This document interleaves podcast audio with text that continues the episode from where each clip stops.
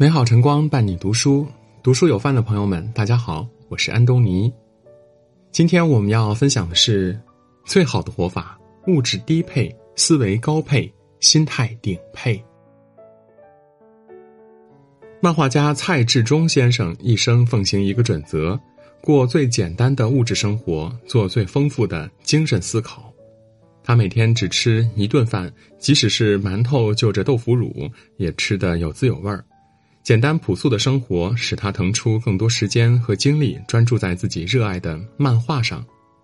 人的精力有限，唯有对人生的资源进行合理配置，才能活出最好的状态。中年以后，最好的配置就是物质低配，思维高配，心态顶配。你是否在房间里堆满了东西呢？桌上的小件儿，地上的大件儿，抽屉里的杂物。在你还没注意到的时候，一件又一件并非必要的东西已经挤占了生活。所谓大道至简，以简驭繁，人只有丢掉一些东西，生活才能轻盈。我决定简单生活的作者佐佐木典士曾经囤积成瘾，三十五岁时还过着穷困潦倒的生活，蜗居在一个挤满杂物的小房间里，无处下脚。佐佐木也试着搬过一次家，结果因为囤积了太多东西，光运费就差点破产了。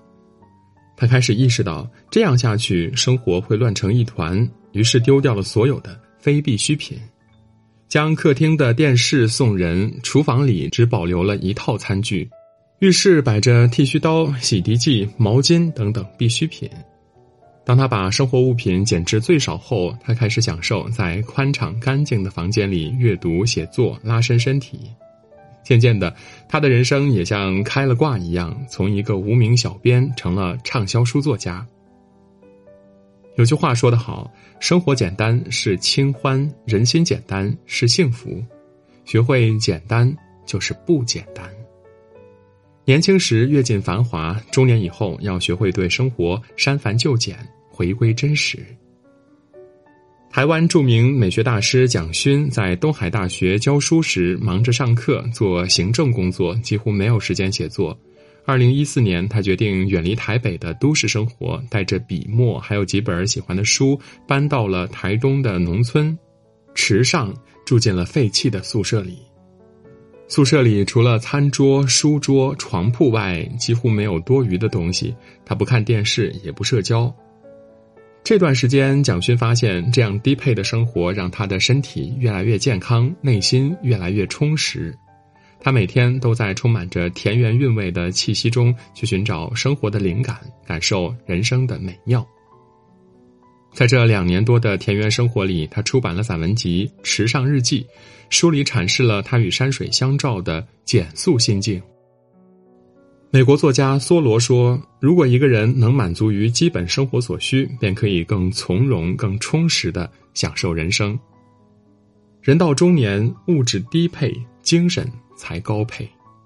当你开始简化你的生活，清空内心的负累，才能腾出储存幸福的空间，把握看不见的人生。”斯坦福大学心理学家卡罗尔·德维克在经过十几年的研究后，将人的思维模式分为固定型思维和成长型思维。研究表明，很多时候局限一个人的不是环境，不是能力，而是思维模式。拥有固定型思维的人常常拒绝改变，而拥有成长型思维模式的人都做好了随时迎接挑战的准备。认识一位朋友，过去一直全职在家照顾孩子，荒废了工作。去年孩子考上大学，他忽然感觉生活没有了重心，每天不知道该做什么。他找我诉苦的时候，感叹说：“前半辈子都围着家庭、孩子，真不想这辈子就这样过了。”其实，朋友并非没有机会改变现状，只是到了要改变的时候，他又畏畏缩缩，裹足不前。前不久，他有一位亲戚开了一家美容院，缺人手，想请他帮忙。他毫不犹豫的就拒绝了，说美容院都是年轻女孩做的事儿，自己都四十多了，不合适。同学开小吃店，想找他合伙，我厨艺不行，也没什么生意头脑，做不来餐饮。后来我问他，那你擅长什么？喜欢什么？有没有什么核心竞争力啊？他一脸茫然的看着我说。我就是个普通人啊，哪有什么核心竞争力呀？要知道，这个世界上呢，没有任何人可以限制你，除非你自己同意。但朋友一直沉浸在对未知的恐慌和害怕中，迟迟没有踏出第一步。季羡林说：“中年之后呢，最忌讳的就是思维僵化，石墙一毁，心墙难拆。人到中年，别让低配的思维成为阻碍自己前进的包袱。推倒思维的墙，多想一些，多走一步，才能从困境中跳出来。”还记得之前走红的开挂阿姨袁梦圆吗？她为了激励儿子，先是陪儿子考上了复旦大学本科。后来陪读的时候呢，又和儿子一起考上了研究生。袁梦圆说：“只要你愿意学，什么时候开始都不会晚。”人生犹如一场旅行，有时会遇到一片浓雾，不知所向；有时会遇到一片荆棘，一筹莫展。比努力更重要的是，学会高配自己的思维，这样才能够看到不同的世界，走向更好的自己。生活总是泥沙俱下，十有九难。到了中年更是如此，左手要拽着孩子，右手要搀着父母，周而复始的日子里，都快变成生活鞭打之下的陀螺了。很苦很累，但是不能停下，也不能喊疼。村上春树说：“无论何人，无论何时，人们总要在乌云周围寻索着浪漫的微光，活下去。人生实难，可是日子还要继续。”如果我们无法改变人生的际遇，不妨顺势而为，修炼好自己的心境，学会为自己松绑。作家蔡澜先生走到中年后，曾遭遇过两次失业，这期间他领过失业救济金，写过无数的求职信，最终都石沉大海。但他不曾灰心丧气，接连出版了几本畅销书。他说。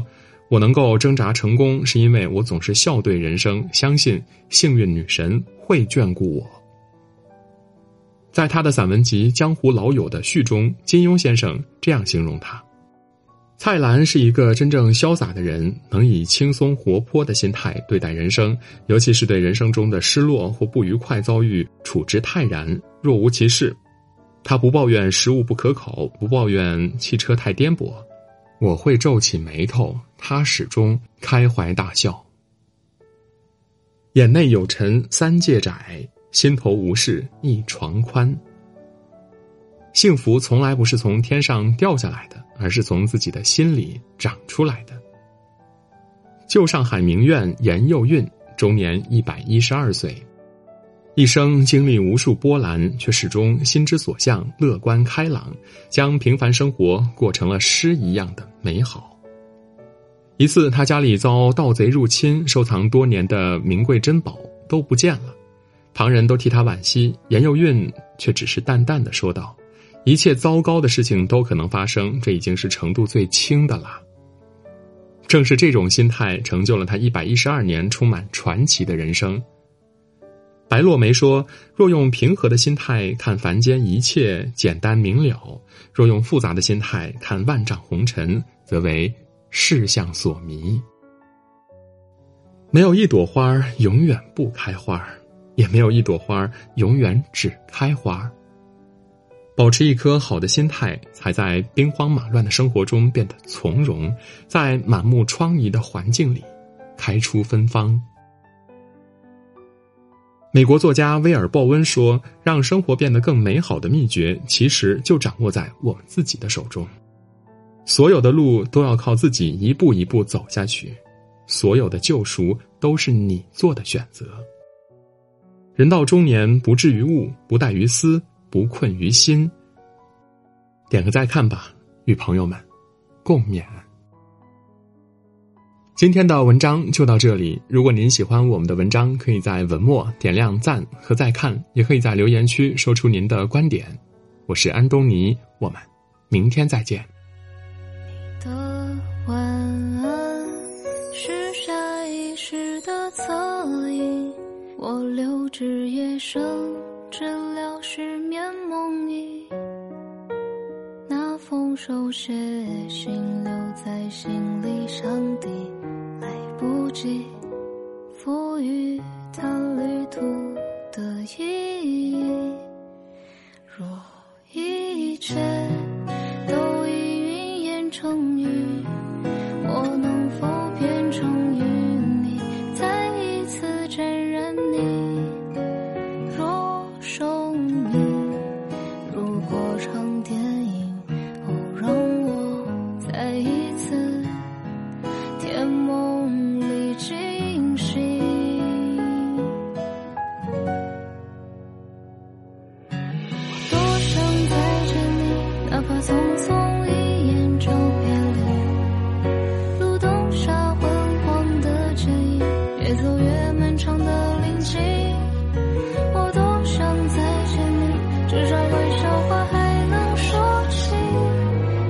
像初次落叶的秋分渐行渐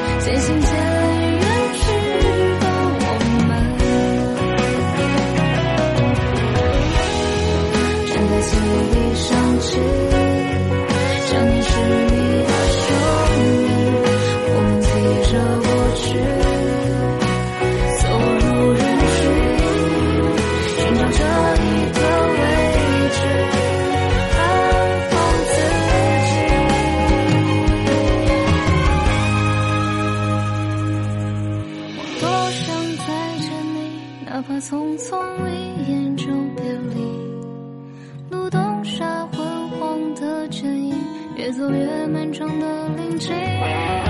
我多